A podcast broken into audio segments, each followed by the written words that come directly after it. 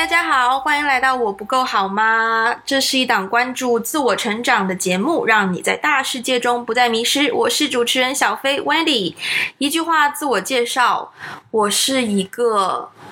四肢。蛮纤长，但是胸部好像还合理的 好谦虚女生。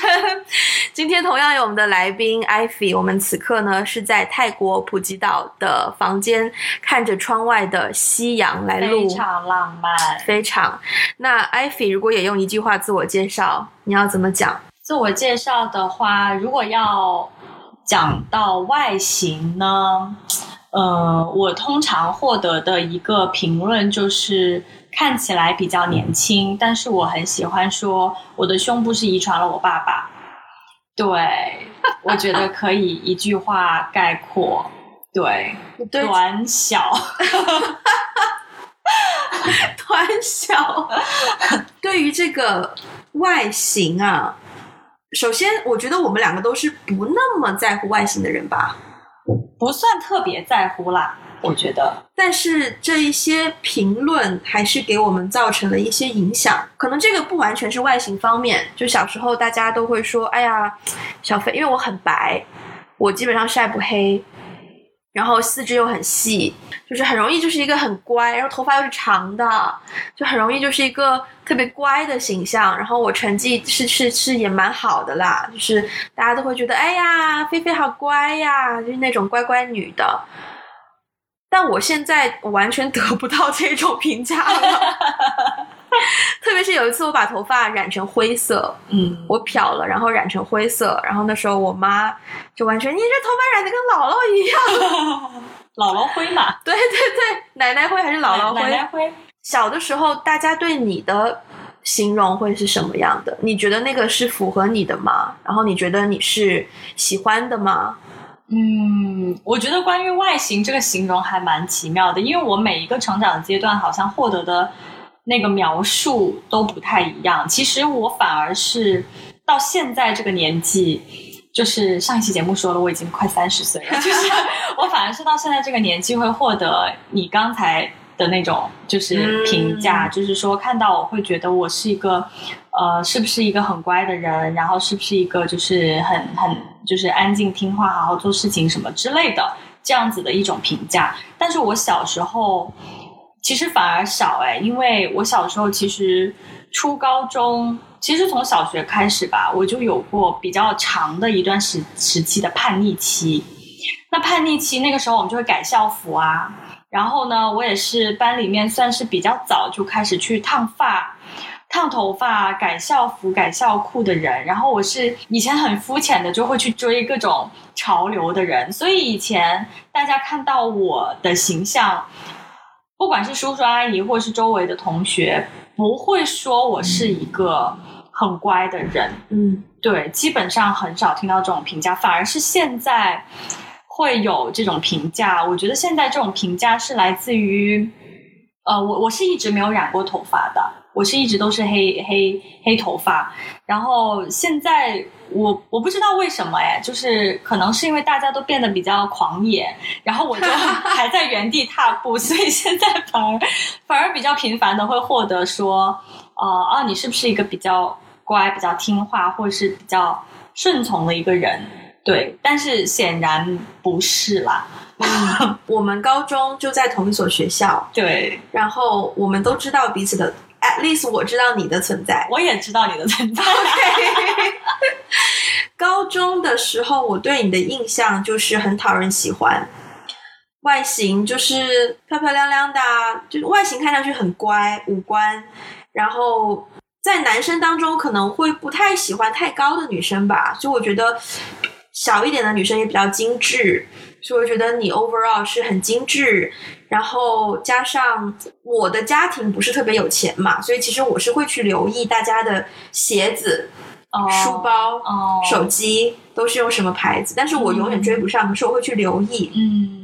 那当时我就会觉得哦，艾菲好像家境也还还蛮好的呀，都用什么 JanSport 啊，包括你现在还用 JanSport，就从高中用到现在啊，是同一个吗？不是同一个。对，然后就是可能那时候很流行穿 Converse 啊，或者是 Puma 啊，就是我都会有印象的。我觉得那一些所有大家追捧的东西，在艾菲身上都有。对我以前就觉得是很羡慕你的一个感觉，就是好好哦，就是又精致，然后又乖巧乖巧的，然后就是一个很讨人喜欢的女生。然后后来我对你形象转认知转变最大的一次，是大概一两年前我们在北京，嗯，然后在北京那时候冬天吧，我们撸串，对我们约吃饭，对，首先你的金枪吓到我了。金枪是一件事，我还特别记得，你就讲，就是冬天在北京上班，然后不是冬天你又戴个口罩，然后又戴围巾，你还戴眼镜，然后戴耳机，还戴耳机，整个头部的负担就很重。对，然后北京就总是会有一阵妖风，就把一些树叶子都吹到你头上。对对。结果一到办公室，你就抖这个拽那个撒这个的，然后那个形象我就觉得，原来艾菲是这样的呀。很大的反差。哦，这个我没跟你讲过，没有没有，就我第一次听到这样的评价，我觉得很有趣，有有点意外，很有趣，但是我还挺开心的，是吧？嗯，你会觉得这个是比较真实的你？对，我觉得后来你在北京，就是我们在北京吃饭的那一次，其实我觉得呃，长大之后，就是应该说是工作了以后，就是的我可能。比较符合真实的我吧，我觉得以前，我觉得高中的时候的形象，有一方面是当时在青春期，青春期的的时候的自己都想要去迎合主流喜欢的那些东西。对，可能那个时候的我不承认我有在迎合，但是我现在回过头来想，我觉得潜移默化里面，我可能潜意识里面是有在迎合大家喜欢的东西的。的感觉，嗯，对，然后就听起来好像我高中是一个精致猪猪女孩，然后现在已经非常接地气，就是包租婆的形象。但是其实我觉得现在的形象更符合我我真实的的样子，对，所以其实，呃，我我自己对于外形这件事情，在别人对我外形的评价上，跟我自己对我自己的定位，我自己对我自己的认知。有一些落，就是有一些 gap 的，嗯，对对对，就是尤其是就是对吧？到大家工作这么长时间，谁还不会装个逼啊，对吧？所以就是就是你就是人模狗样的出去开会啊，人模狗样的去跟人家呃聊天啊，就商进行商业吹捧的时候啊，别人都会觉得哇，你是个很精致的人，但是。就是坐下来一块撸串的时候，就显然不是，就是那个才是真实的自己。对 对，所以我我我不知道是不是女生会有这样子的落差，可能有的人私底下也是很精致的猪猪女孩吧。但是，我我觉得我常常会有这样的落差。不过，感恩的是我现在的工作，包括我现在的工作的那个呃角色。倒是蛮需要接地气的，嗯，倒没有那么多时候需要我非常人模狗样的去，对，去去去营造一个不同的自己。就是我我也可以营造一个不同的自己，也可以，但是我更享受现在，就是说，哦，我在工作当中也完全是我我自己，就真实的我自己的一个一个一个状态，非常非常好，嗯。那你以前会因为别人的评价而去改变自己的一些外貌上的东西吗？比如说可能发型啊，或是会非常会非常会，就是呃，初中的时候，其实我应该算是从，其实可能小学开始就有了，只是小学那个时候没有没有什么途径方式去改变自己的外形，但是我觉得大大概从十二三岁开始，就还蛮在意。别人觉得我好不好看？嗯，我哪里是不是不够好看？嗯，我记得有，我记得我有这种想要改变的想法，大概是从十二三岁就已经开始了。然后我印象比较深刻，就是初中的时候，呃，有一次反正就是穿了短裤嘛，就是我们初中的那个校校服不是有长裤有短裤嘛，夏天你就是穿短裤的那种运动装。然后有一次我穿了短裤吧，就我也不记得是谁了，但是以前初中的时候，男生不是都嘴很贱吗，真的。然后呢，就是我记得我被评价了好好几次，还不只是一次被评价了，说我腿很粗。嗯，然后我就是连大夏天的深圳这么热的夏天，我再也不穿短裤了，我就一直穿长裤，一直穿长裤，一直穿到高中毕业。天哪！对，然后，然后在对啊，初高中就反正整个中学六六年的期间，应该是我人生当中最在意自己外形的几年，又会比较在意自己的那个时候也不是很会打扮嘛，但是就希望在即便是在穿校服这么没有个性的岁月当中，也能展现出一点自己好看的样子，所以那个时候还蛮在意别人说哦，我是不是黑啦。哦，我是不是眼睛小啊？腿是不是粗啊？是不是平胸啊？会会会很在意这些东西。我高中才认识你嘛，那我高中以前我的学校是在深圳的龙岗区，就不是 那时候还叫关外，所以我都觉得我我进来罗湖区我是来进城的，所以我对自己的定位就是一个乡村小村姑这样的定位，你知道？然后那时候都看到怎么深中的女生。夏天都穿长裤，然后就是上面可能穿自己的 T 恤或是校服短裤，啊，不是校服的那个上身。对，然后就是鞋子就是各自的可能 Nike 啊或怎么样各自的选择，然后觉得哦，所以这个就是城里人的打扮吗？所以我也开始穿长裤，然后后来大家开始改裤脚了，我也开始改裤脚，就我也会有这样的。追求一个 trend，但是我不知道原来你穿长裤是因为对，嗯，完全为了想要掩饰自己的缺点，嗯，对，不是不是说追求那个什么，但追求的部分也有，比如说改校裤什么的。我突然很好奇，你小时候大家会评论你为是漂亮的人吗？嗯，其实小时候不会。嗯嗯，就是我印象当中，我我小时候不是那种长得很很好看的小孩，我一直都都有这样的印象。呃，因为我眼睛比较小，我觉得现在主流的审美还是也是喜欢那种大眼睛啊，然后就是很就是大家好像会觉得大眼睛的小孩比较精灵的那种感觉。嗯，小时候其实我一直都不是，而且我不知道为什么，就是小时候幼儿园的时候，或者是即便是。就在幼儿园以外的时间，我的好朋友，他们的小时候真的就是长得很好看的小孩子。嗯，所以呢，我印象就是我的感受，我长大的这个过程当中，叔叔阿姨们一定会先夸那个小孩子很好看，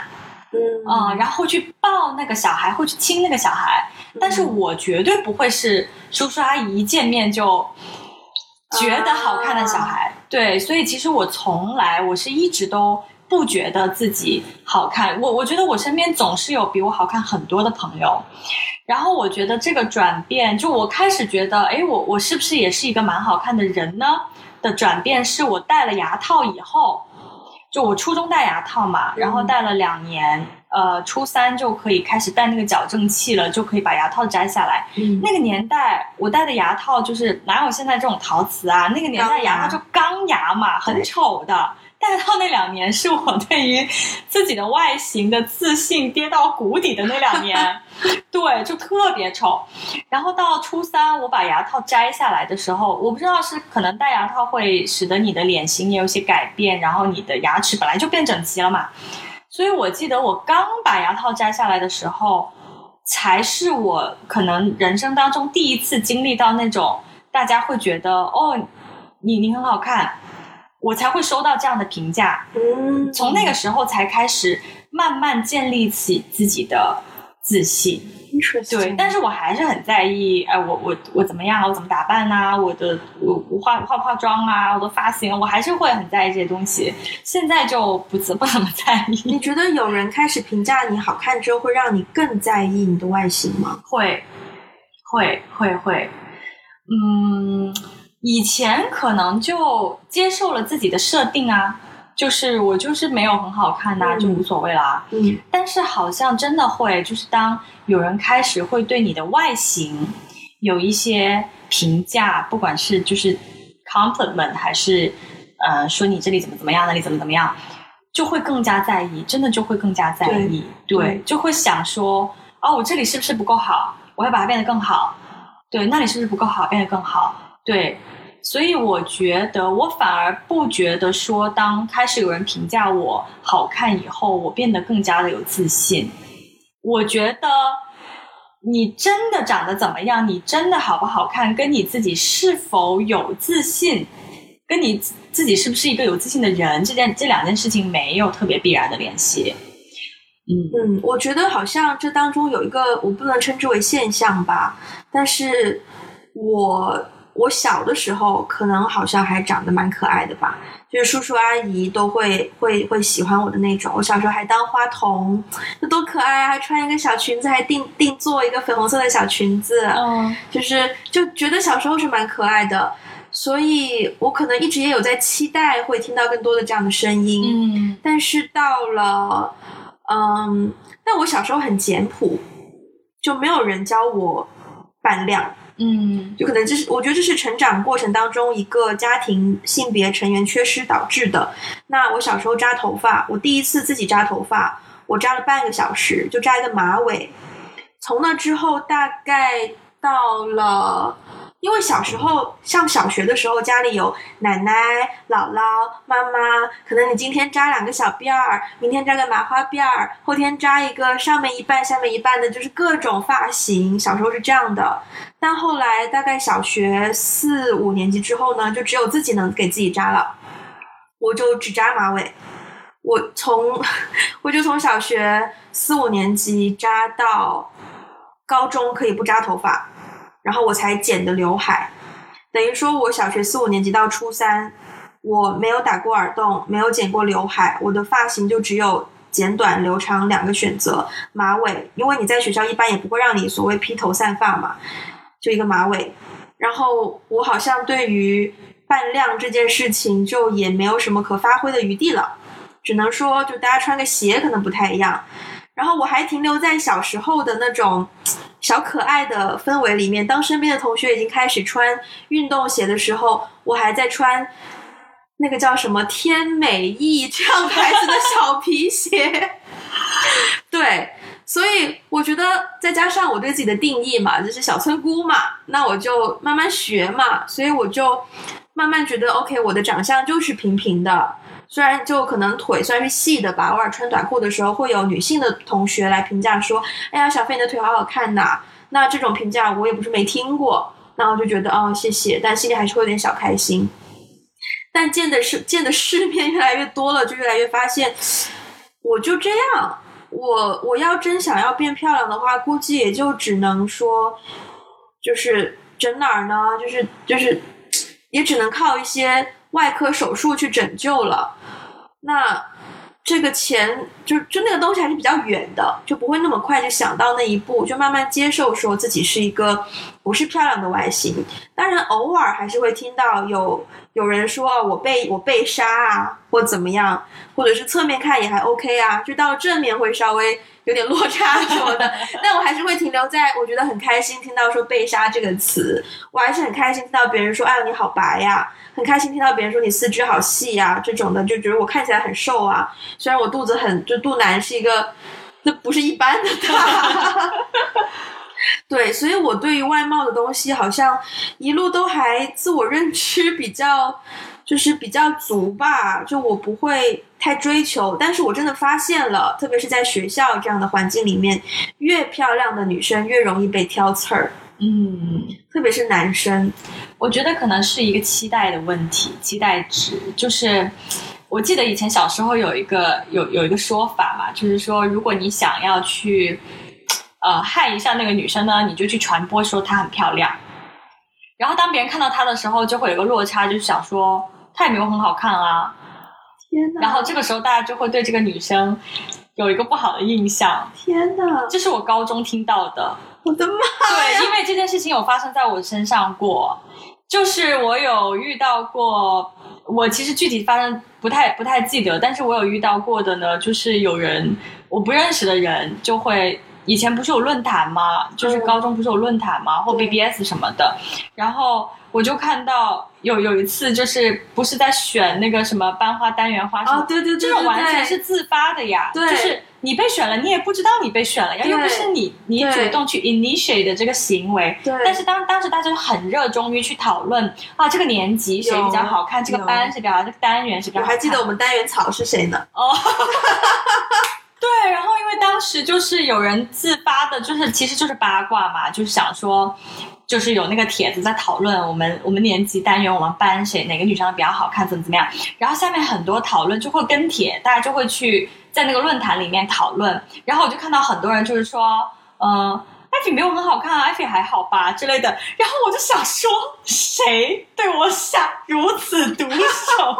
谁说我好看了？谁要这样对我？以前都没有觉得这些事情有有什么，但是现在就觉得外表这个东西，你你被生出来啥样就啥样，你评价一个这么无，也不能说无关紧要，你评价一个这么虚空的东西有什么意思呢？我觉得外形这件事情，就我觉得人性使然吧，人都喜欢看到好看的东西，不管是景色、食物，还是长得好看的人。就是我，我承认，就是说，人是人是虚荣的，人也是爱美的，人是视觉动物，就是喜欢看到好看的东西。但是就是说，当这但我们怎么正确的去看待外外表？嗯嗯，这个点，我觉得这个点是蛮有趣的。就是其实我在，嗯，可能一直到大学毕业以前，我都不是对自己外表很有自信的一个人。呃，不管是听到种种的评价也好，我都觉得自己可能有一些人会觉得，哦，你的你的外形不错，有的人会会也会挑挑刺，会会评价你的外形。一直到大学毕业以前，我都在这件事情上并不是很有很有自信。嗯那到了研究生阶段，我去了纽约，我觉得我的心态才开始慢慢发生转变。我觉得这心态转变的过程很微妙，也很有意思，因为我的外形没有任何改变，我也没有去整容，我没有去做任何改变，但是我的心态真的发生了很大的改变。所以到现在，我就已经完全，我真的可以说，我完全不在意别人对我的外形有任何的评价了。对我可能就是说，觉得呃肤质要怎么样更加健康一点，但是我也没有在追求说更白或更黑、更鼻梁更挺、眼睛更大，我完全没有在追求这些事情。我觉得现在到这个这个点上，已经是一个我可以说是相对比较成熟的，可以去看待女生外形这件事情，因为我觉得女生的外形。一直是被大家讨论的点，嚼舌根的一个点，永远都是，不管是对娱乐圈，就是名人，嗯只要名人在在那边，一个男性一个女性，大家一定会去很 overwhelmingly 的去讨论那个女性的外形，对，甚至连一些呃领导人，或者是甚至是连一些呃公众人物，但是他不是娱乐圈的公众人物，他可能是比如说国外也是啊，皇室啊，一些政治家啊，一些 politician，大家就是有一些女性的 politician 出现的时候，大家好像并没有很在意这位女性所发表的一些言论，或者说她的观点，但是反而会去讨论，哎，他今天 穿的怎么样？嗯他最近是不是胖了？嗯她脸上又长痘了，或怎么怎么样？我觉得这个，但是对于男性，大家没有这样的苛求，我觉得这个，呃，某种程度上是一种是一种不公平。但是人性我理解，就是对外形的追求是人性的一种，呃，自然而然的欲望，这个我理解。只是说大家要怎么样的去健康的去平衡，不要让这件事情过多的影响到你，或者是说大众不要被。就是外形，它没有必要被赋予过多的嗯重量。嗯，对，我想到一个那个东西叫什么来着？视视觉协会吗？不是外貌协会。外貌协会，我有一段时间很爱玩一个 A P P，那个 A P P 呢是听声音交友。我对声音很有追求，我希望我的朋友、我的伴侣声音是好听的。那有时候就会听到一个 A P，就在 A P P 上配对到一个人，听他声音觉得挺好听的，然后就想要，呃，下一步通常就会想要交换照片嘛，看你长什么样。我会挑我觉得聪明的声音，聪明，就可能是讲话，你觉得他有逻辑，用词很精准，然后声音又好听。我觉得这样的声音对应的外貌应该都是好的，但不是。对，所以后来呢，我就不再乐意主动去提交换照片这件事了。反而是有人跟我说想要交换照片的时候，我就会很主动的跟他讲，我说我是一个外貌协会的人，我对外貌是有要求的。但是他会说怎么样的要求？那我可能会，我我其实也没有要求说，就我对男生啦，我不需要你说双眼皮啊，鼻梁很挺啊，然后很高啊，没有这样的要求。但是我希望你整体看上去是舒服的，是。嗯，体面吗？是是，就是舒服的。这个是我我觉得外貌协会没有错。我觉得看外貌是 OK 的，当然你不能只看外貌啦。这里刚好我觉得要涉及到我的专业领域，因为我做电影嘛，我们拍戏我们要选演员，那。我觉得这个工作让我能够更加的分开外貌这件事情，我会把它当成是一项指标，但不会把它当成是一个人的重点。就包括我在待人接物、认识朋友的时候也是一样的。我觉得我身边有一些朋友是很好看的朋友，但是 at the same time，他可能就是哦，他只是好看的朋友。或者是他是好看然后又有灵魂的朋友，像艾菲就是我觉得好看又有灵魂的朋友，对，但是他就变成是一个，他不会让我对这个人改变我对这个人 overall 的看法，他只是一个单向，嗯，就相当于说哦，他很高，嗯，高算是比较中性了吧，身高，对，就是他是一个这样的指标，包括在。挑演员的时候，好看的人多了去了，嗯，看了太多好看的人了。然后，其实，在片场，好看的人跟不够好看的人，那个界限是非常明显的。对，我们这些，我不能说我们这我们这些不用出镜的人，我们不用花两个小时化妆，嗯，我们不用做那么多保养。我们，你知道，我刚开始做电影特别不习惯，就是有些男生，他长得其实挺好看的。就平时日常上课的时候，觉得哦干干净净，然后香港男生嘛，就好像还蛮会打扮的，红眼啊个的。嗯。然后呢，结果一到片场一开拍，因为他们要扛机器什么的，然后又一弯腰一蹲坐，然后你就直接你在他背后就看到他内裤的边儿。那个形象就是很冲击，你知道吗？对对对对，然后然后你再回到日常生活中，他又回到那个好像蛮精致的男生，精致不起来，这真的很好笑。这个反差，我花了一段时间去适应。我就在想，妈呀，那我的裤子要是比较松，我某天蹲在那，别人也看到我内裤的边怎么办呀？对，这个真的是，后来我就发现，就是，就这个东西是一个入门，就让我更加去去探讨这个外形到底重不重要这件事。然后在电影做电影，大家都很赶，然后工作很辛苦很累，你真的没有那么多时间顾及你的可顾及到的形象范围，就真的慢慢到后面一个剧组下来两个月，你长什么样你就长什么样。你你一可能你可能 day one 你穿一双新的新的鞋运动鞋 New Balance 一千多少来块的，到最后一天你那双鞋还不一样，就是长满灰、长满尘、长满土，就黄不拉几的，就是就那样。你可能 day one 的时候还有心思，觉得可以，比如说女生可能有刘海嘛。那可能 day one 你还有心思早上梳一梳刘海，然后稍微铺个粉，然后稍微整理一下。但你到了最后一天，大家都素颜，我最多就擦个防晒。我没我我我还是会很努力的画个眉毛，因为我真的没有眉毛。但是就是那个状态就变得越来越自然了，就越来越就是，哎，我在片场什么样丑恶的样子你没看过呀？就是内裤边儿都看了是吧？还有什么能够，就是还有什么更加糟糕的呢？就是心态变成那样子了，我就变，我就觉得，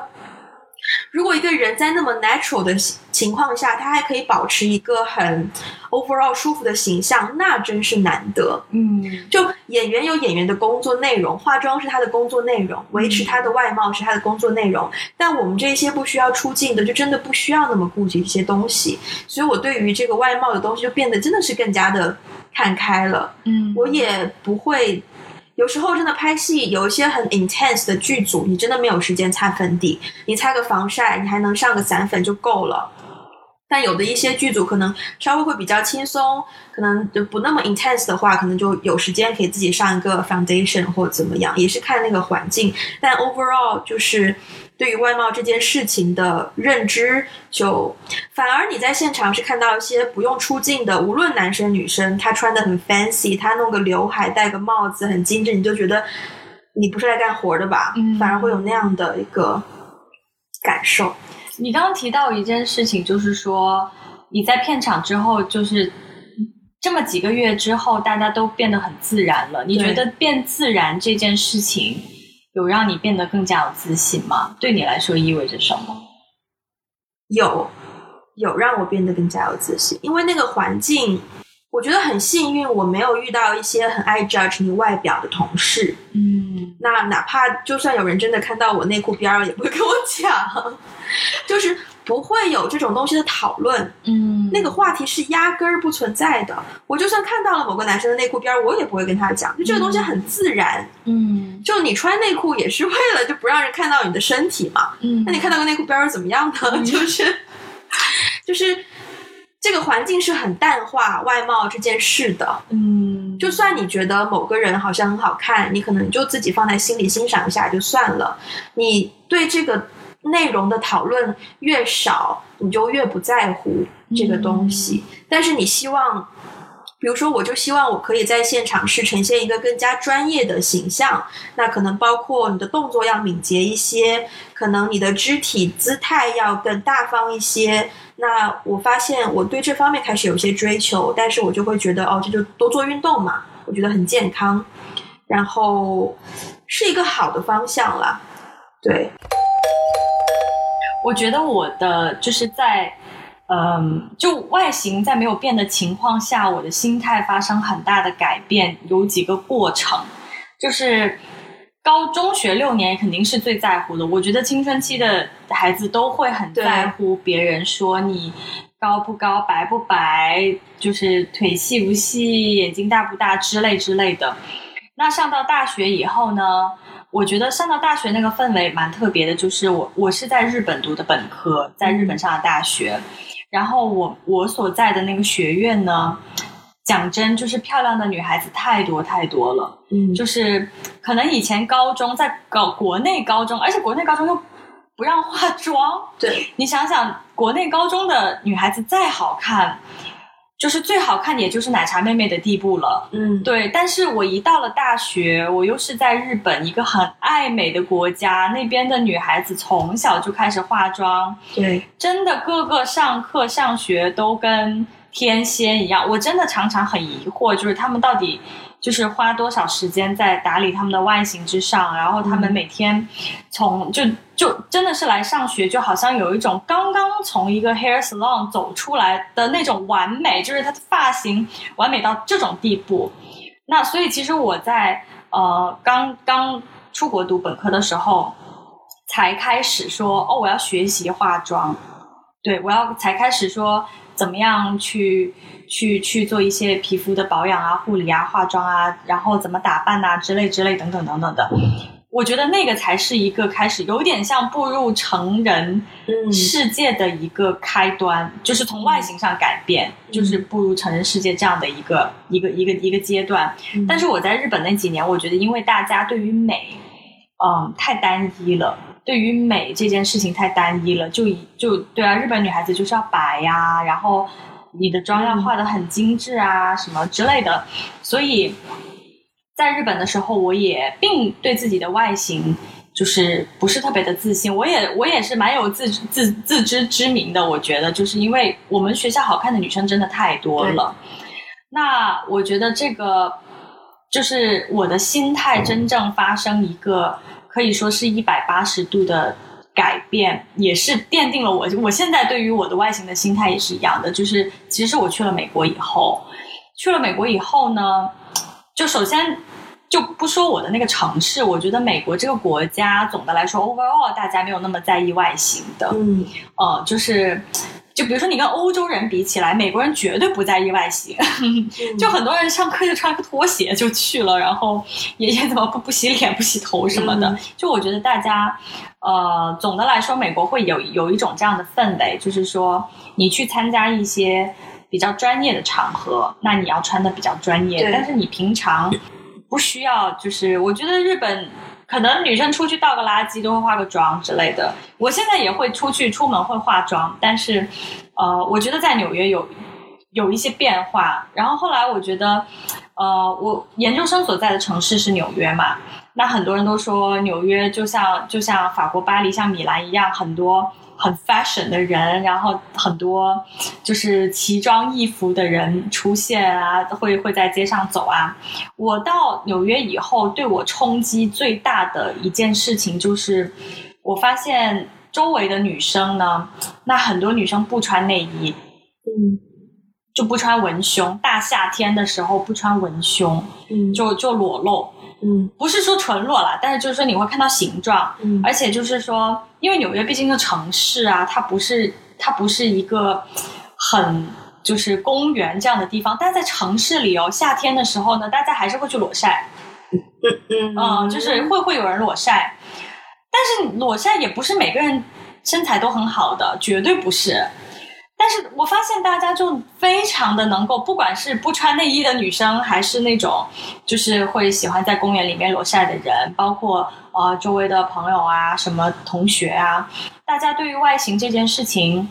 都比较自然吧。当然，他们有他们对于美的追求，但是呢，我觉得好像不管你是什么人种，你是什么肤色，你是什么体重，你是什么体型的人，好像都能够。嗯，在那个地方都能够找到你自己的自信，都能够非常自信的展现自己的嗯长相和身材。真的，你跟他们接触的时候，完完全全就是说，其实用东亚人的标准来看他们的整个外形，可能有很多东亚人就会觉得他们太胖，嗯，呃，或是太黑，或是怎么怎么样。但是当你真的跟他们接触的时候，他们完全丝毫没有一点对自己外形的，呃，那种论断，或者是对自己外形的不够自信。我我非常被被那种自信所吸引。嗯，对，所以我觉得，其实，在纽约的那几年，虽然大家总说啊，纽约有很多，嗯，穿衣打扮很潮、很很 fashion 的人，怎么怎么样，但我也没有跟他们比了。我就做自己就好了，然后，所以我觉得在那几年是帮我获得自信非常关键的几年，我就完全就开始去学习接纳自己的长相，接纳自己的身材，我也不会因为自己的身材怎么样，我就不敢穿一些衣服，我也不会因为自己的长相怎么样，我就要刻意化妆去掩饰什么地方啊，什么什么的。后来我觉得这个改变非常的大，直到我现在。就回国工作，我觉得国内的人对于美的追求非常的单一，嗯，对于对，就是包括对于外形也是有比较单一的一种评价和 judgment 吧。对，就白富美嘛，其实我觉得白富美、高富帅就是一个非常典型的一个符号，就是说明，呃，在中国社会里面，大家对于美，大家对于好是有一个标准的。那这个标准就是女生就是白和美嘛。姑且不说富吧，就说白和美，对对对，所以我回国以后也，我对这件事情也比较看的看的比较淡，就是说我知道大家主流有一种主流的审美观，然后这个主流的审美观是什么什么样子的，但是我也没有在刻意的去追求，所以我也 有的时候身边有一些朋友会因为外形，就是。某种程度上会因为外形而感到焦虑，或是想要去花一些钱去改变自己的外形的时候，其实我觉得挺遗憾的。嗯，对，就是我我很难，我我只能我只能鼓励他们说，我我没有觉得你不够好看，我没有觉得你就怎么样，我觉得这样也很美。但是，对，对，但是他们他们身处的那个圈子和环境，就是让他们觉得自己不够好看、不够美，所以要通过后天的方法努力去改变。那我也只能觉得比较遗憾吧。觉得说这个不够美这个说法也蛮妙的，就是为什么一定要美呢？对，就是你想，我想到以前初高中看那些时尚杂志，包括现在都还是这样的，就是你卖一个衣服，你要推销它，你都会说它能遮你的拜拜肉，对对对，它能遮你的小肚腩，它能遮你的大象腿。对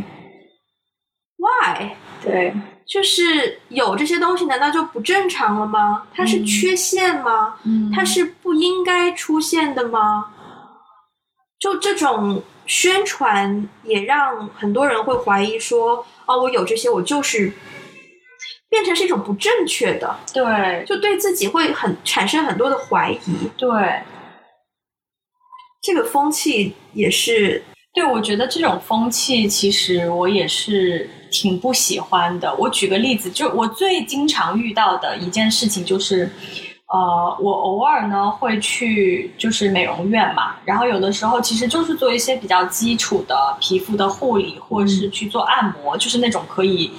也一起就是做全身按摩的那种地方。那有的时候呢，就在那边呃，就是做做护理啊、做按摩的时候呢，会跟那个帮你做的那个人聊天。嗯通常美容院大部分都是女生，基本上所有工作人员都是女生。然后呢，他们跟你聊天的时候呢，就会向你推销对各种各样的东西。那他们推销的方式呢，我觉得也挺也挺有趣的。他们推销的方式就是说，嗯，打个这个针呢，会让自己变白哦。然后我就想说，我没有要变白，谢谢。然后他说，但是变白会更美哦。我说，我不觉得我变白会更美。对，然后呢，他们还会有很多，因为我我我小时候其实是跑步嘛，就小时候有在田径队，然后所以其实我脸上是有太阳斑的。嗯我可能就跟我比较熟的人知道，我其实不太做特别多的护肤的，就是不是防晒的措施啦。嗯所以我的脸上的斑呢会比较的明显，有的时候，或者是这几年有越来越明显的迹象。然后这时候呢，就是小妹又会继续再再给你推销，就是说，呃，做什么激光怎么怎么样呢，就可以祛斑哦。我就觉得我没有觉得斑对我来说是一个很大的影响啊我没有觉得我有斑就变丑啦，怎么怎么样啊。所以，对，或者是说他们常常会说。呃，哎呀，你你脸这么小，要不要开个眼角？就眼睛大一点，会显得更加呃，就是更好看哦，更水灵哦，怎么怎么样？但是我又对我我我会很多很多的困扰，因为我我不觉得大眼睛好看，我也不觉得我的眼睛小就很不好看，所以他们常常会给我推荐这样那样的事情的时候，我其实心里还挺反感的。我我反感不是说。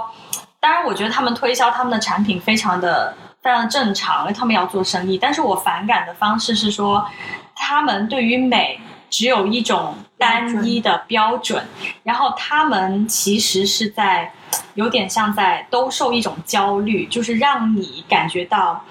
你没有符合那个美的标准。那你符合这个美的标准的途径呢？就是使用我们的产品，就是所以这就是为什么我其实对现在的很多。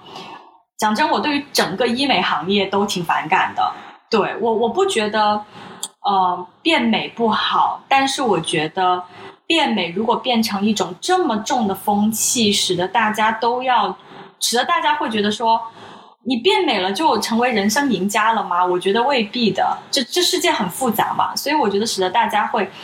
开始有这种焦虑，然后想要去变成千篇一律的样子，想要去变成那种符合大众审美的那种很美的那种样子。我我觉得这个风气是我所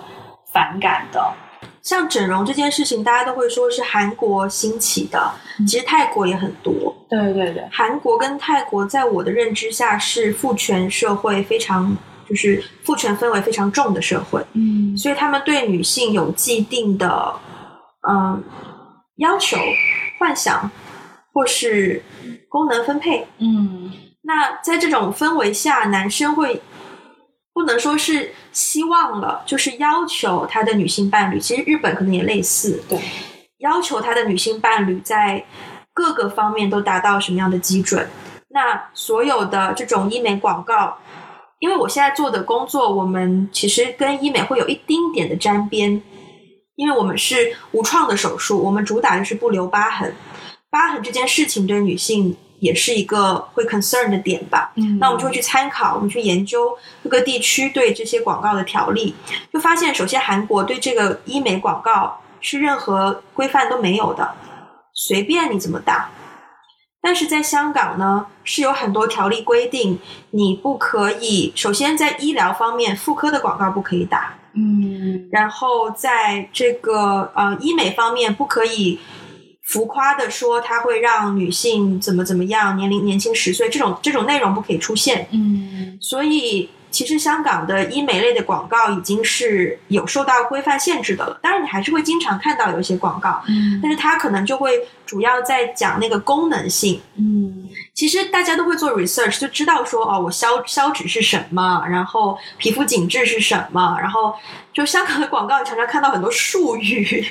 就是蛋白什么增生什么之类的，就术语，就大家都会做 research，知道这些术语所带来的效果，其实就等于皮肤年轻或怎么样。但是那个广告氛围已经跟韩国是完全不一样的了，跟中国大陆也是完全不一样的了。我觉得这个东西还蛮妙的，就你要看社会氛围。你你刚刚讲到就是广告，就是美容院他们销售嘛，那我就想到这个广告规范的事情，在国内好像也我不是还没有做到 research，但是国内的这个规范也是比较少的。对，我相信国内的广告规范是有的，就是因为我们自己也是在一个商业机构，然后我们也会接触接触到这种方面的内容，就是说，如果我们要就是怎么介绍我们自己，就我们公司要打广告的时候，我们什么东西可以说，什么东西不可以说。国内绝对是有这样的，就比如说国内的广告的规范是，你不可以说全国第一，不可以说全国最好，因为你无法证明。第一也可以，第哦，OK，对你无法你无你无法证明你的东西是不是全国最好，是不是全国第一。当然，如果你是国企的话，可能又另当别论说。首先就是就是 the first，就是也有风险，有风险，因为你就是无法证明。对，而且所以呢，我相信他一定有这样的条例，但是我总的来说我不是特别的熟悉了解医美行业。但是，就我在大街上看到美容院、整形医院打出来的那些广广告，就是让我感觉似乎没有任何的在广告广条例上面的一些限制，因为真的说的非常之夸张，就是对啊，偶尔就会出现那种年轻十岁的对。一些一些话术啊，然后立刻就立刻怎么样啊的一些话术。所以我就在想，这个做广告的时候，如果有一些规范，譬如你说兜售一种焦虑，这等于是一种策略嘛？对，那是不是说这个规范会影响到他们的策略，然后其实也就影响到整个社会对女性审美的一些看法吧？嗯，我觉得会，我觉得会有一些影响，会有一些帮助。嗯，但是国内的情况比较复杂，就是说大家变美，有的时候，呃，你在公共场合看到的一些广告，他们肯定是就是资历雄厚，他可以去在大街小巷或者是在电视上面打这种广告。但是国内还有另外一个群体，或者是说另外一个人群，他们去通过就是另外一种途径去让自己变美，是在微信上的，不是广告。微商吗？类似，对对对对对，所以那你在微信上，但微信毕竟它是一个有点有点私人的一个社交媒体平台。对，那中国对于社交媒体平台是不是有这种监管？对，就是网络上面的这种条例啊，这种监管啊，我不是很确定。就比如说你在微信里打广告，你真的可以说你你说什么就可以说什么，当然你可你会有可能会面临被举报对。的风险，但是目前为止，就微我在微信上面看到的广告也也都蛮夸张的，也也没有也没有好像也没有被举报之类的，所以我不太确定，就是说这个监管如果有这样的一个广告上面的一个管理条例，会对整个社会风气有多大的改善？因为我觉得可能 overall 这个社会风气之所以走到今天这一步，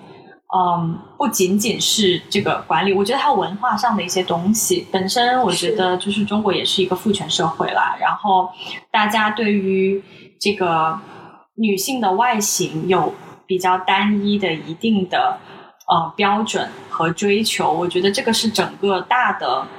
社会的一种风气，一种一种文化。对，然后再加上近年来有一个比较有趣的现象，就是网红。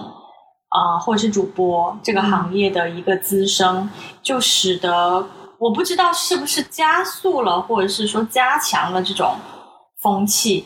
对于美的一个单一的一个标准。我觉得可能有的，因为因为有的时候就是就我们都生活在大城市嘛，呃，像我生活的北京呢，就是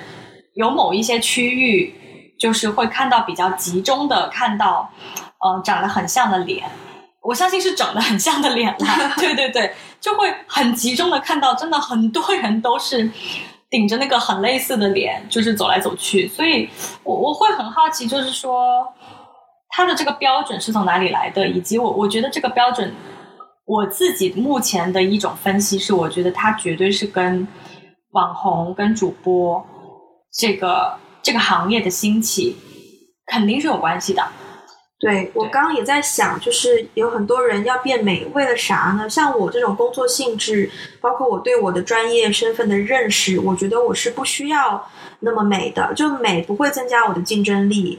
除非我是演员，除非我要上镜。那的确，你如果是演员的话，我从一个创作者的角度，我会挑你的长相，因为包括摄影师也会觉得说。特别是有一些演员吧，他可能就会要求说，你尽量拍我都只能拍我左半边脸，是真的有哦。那这样就很限制我们给你摄镜头啊，就很限制我们在你身上可以做的创作啊。你有的人可能就说你不可以，你不可以仰拍我，那我有一些角度我必须仰拍才有那情感，我怎么办？那我就不用你了呗。我就换人了，所以外貌对于演员这种行业的人来说是会有影响的，这个我承认。所以我可以理解，作为演艺人员，他去做一些微整、微调，或是就是面貌的改善，这个心态我是完全可以理解。我也不会说有很多 judgment 或怎么样，我觉得是没有问题的。但是我疑惑的就是，对于广大普通女性，嗯，why？嗯，那你刚刚讲到这个网红。我的猜测是不是这些人其实是有心思想要往这个产业做发展呢？因为它的确发展的很快，嗯，这个快不是说数量增增加，而是说整个产业的增值，嗯，越来越多的钱投到这个行业里面，越来越多的人可以通过这个行业，真的是得到实际的钱财，嗯，那可能这个驱使的动力会不会更大？嗯，会不会有很多？就是选择要去改变自己容貌的人，他是更趋向。如果是这样的话，我觉得也可以理解吧。嗯，但是我相信还是有一些人，普罗大众，对他其实不是在这个产业里面的，他也没有心思想要去这个产业里面。排除一小部分真的因为外貌受到过很多心理创伤的这一部分人的心理，我也可以理解。那剩下的那一个，我就是，哇。我觉得这个就是蛮有意思，也也比较值得探讨的一一点呢。就是首先呢，我回到刚刚那个网红主播的那个话题，因为我我没有看那个短视频的习惯，但是我偶尔几次跟朋友一起就刷到一些，比如说呃什么什么主播啊、网红啊。我觉得大家长相还真的是挺雷同的，对对，那所以我觉得这个肯定是有很多做网红、做主播，甚至就是开微店、淘宝店，那你要自己去试穿那个服装，肯定你的粉丝对你的外形也是有一些要求的。然后很多这样的人从事这个行业呢，他们很成功，哦，确实是获得了很多的。资源和钱财，所以就有越来越多的人想要投身这个行业去做这件事情，而且这个数量非常非常庞大。我我没有就是预测过这个整个，比如说什么呃淘宝店主啊、网红主播他们总体的从业人员的数量，但是我我相信是比我想象中的要大得多的。嗯，那刨去这部分的人，剩下的就是普罗大众了。哦，还就是再再补充一点，就是我有个朋友他。呃，就是他是做那个，他是整形科的医生，然后他有的时候呢，就是有一次他就讲到说，他有一个病人，呃，不，他们叫病人，就是一个一个女生啦，客户啦，对，一个客户啦，然后客户就真的就是说。我就是要整成什么什么的那个样子，那个什么什么其实就是非常典型的网红脸吧。我们就是 Let's put it this way，就是他就是要整成非常典型的网红脸。那当时医生的建议就是说，哦，但是因为你的这个五官比例可能不太适合做成这个样子。然后医生其实当时给了他一些建议，说我们不要动这里，我们就怎么怎么样。但是他最后还是坚持要要变成那个网红脸。然后，所以他就就是要按照自己的那个方式去整成他想要的样子。对他跟我讲过这样的一个例子，所以我当时听完这个例子以后，我觉得这个例子很有趣的，就是说，就是大家为什么会对于审美标准会执着到这个地步？我觉得这已经不是审美标准的问题了。我记得，其实当初整容刚开始火的时候，大家还是会觉得说是建立在自己外貌的基础上做一些修正。嗯，但你说我要完全整成那张脸，这就是一个易容术的对层次了。对，那我觉得你要做这个事情，你的出发点应该不是变美了吧？你应该有别的目的了吧？嗯，还是说他会不会有个误区，就觉得只有这张脸才能在网上红？我觉得对于某些特定的行业，像刚刚说的那个行业，我觉得有可能。我突然有一个很黑暗的想法，我不知道会不会有人干这样的事哦。但你会不会觉得，其实有一些组织，他们勒令他们的网红就是一定要整成一样的，然后那我一个人，我外面宣称是一个人。但他们其实有不同的人，他们可以哦，马上在不同的地方，这是一个经济效益的问题，节省了很多时间，不一定是犯罪，哪怕是演艺圈也是一样可以实现的。哦，我今天十二点到两点在 A 场，然后十二点十五分到几点就在 B 场，但其实是，天呐，好恐怖啊！我觉得不排除有人会这样想，有可能，我我觉得也不排除，也不排除真的有人会这样想。我只能说，如果如果真的有人会利用这个空子去做这件事情，我就觉得真的是道德沦丧，我就真的是觉得很恐怖。对，但我自己对于就是就是说回来，就是普罗大众为什么大家会有这样子的一种追求？我自己就是回回回到普罗大众这个话题，我觉得爱美之心人皆有之，这是非常的。正常的，但是我的分析就是说，为什么大家会就是过过分强调美，就过分强调外形在你生命当中所发挥的作用？对，对我举个例子，就是就是我我比如说有时候去美容院，我会有一些特定的这种呃，就是帮我做护理的这些。这些这些小姐姐，然后她们年纪都比我小，其实小蛮多的，有的小蛮多的，有的就是二十刚出头而已。然后她们有的时候就会分享说，因为他们在美容行业嘛，所以就天天会接触到很多美容仪器呀，很多老师过来讲解啊，怎么怎么样。他们也会，他们也会自己讲说，哦，我昨天打了个针，呃，我今天做了个什么，然后后天又做了，后天要做个什么，就他们会这样子去讲。那你说他要变网红吗？也不也不会吧，不至于吧？可能未来有可能，但是他们的工作，他们有一份稳定的工作，而且他们也很安于现在的这份工作。但是他们为什么要要要变得很单一的那种美呢？我觉得就是，对我很难，我我很难给出一个非常嗯，就是完完整的答案。但是我自己的一个分析就是说，很多人。过分的去强调、追求说美、外形美这件事情，在他人生当中所发挥的作用了。可能很多人就觉得，啊，我变美了以后，我就立刻会获得一些什么东西。但我承认，就是说，我 我也听过，我也听过有一些朋友，他可能就是做了一些微调，他做完微调以后，就觉得自己变得很有自信，立刻变得很有自信。我觉得这个会啊，这个这个我是我是我是比较认可的，对。但是就是说度在哪里？比如说我做完一个微调，我觉得非常的有自信，那你会不会还要想要做下一个微调？那你在做下一个微调的时候，这件事情就没有止境了。对对啊，慢慢就不微了。对，就不微了。对。这个问题就从很大的范围我们来聊的话，真的是可以聊个三天三夜都。都不知道聊成怎么样，但是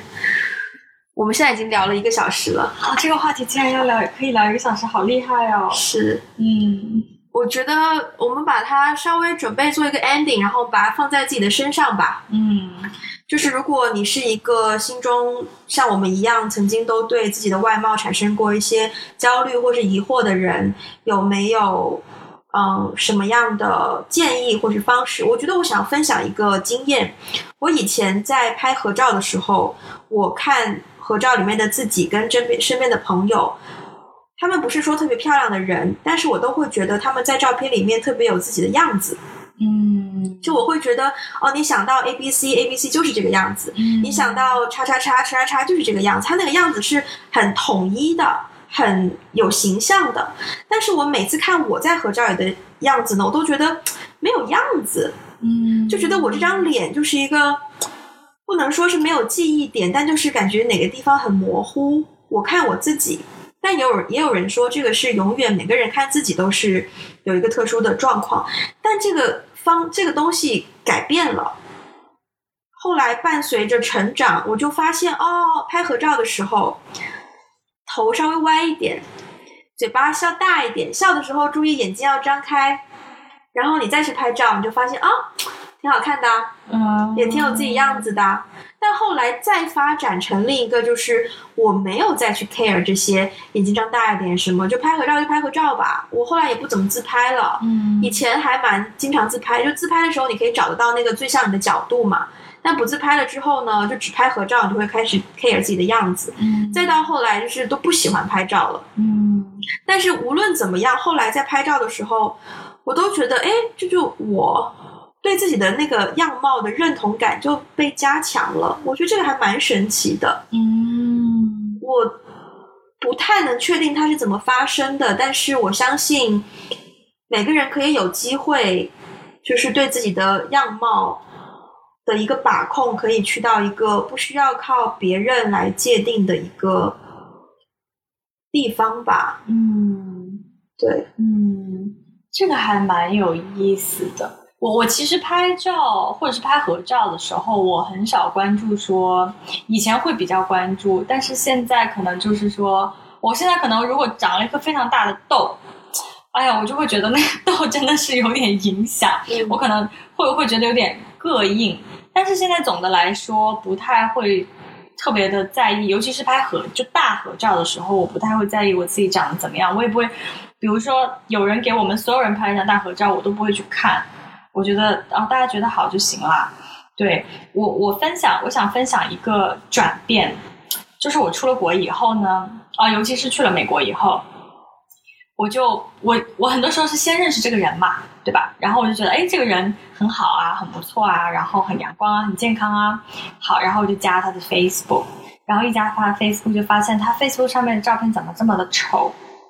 就有的时候我就看到我身边很多朋友的 Facebook，就是你看他的 Facebook 就会有一种这种照片怎么会上传呢嗯的感觉。后来我就发现，哦，好像中国人很在意自己在照片里看的怎么样哎。对，而且经常，我我觉得这个对比很有趣，就是我的外国朋友通常都是你见到真人，你会觉得真人好漂亮啊，嗯好喜欢真人啊，但是 Facebook 上的照片就是各种百态，嗯呃，或者是有一些丑态在上面。嗯，但是我觉得这种感觉挺好的，很 real。对，因为我觉得他很真实，对而且我见到他真人的时候，我根本就不记得他 Facebook 的里面的那个长相，因为这个人就很真实的在我面前呈现。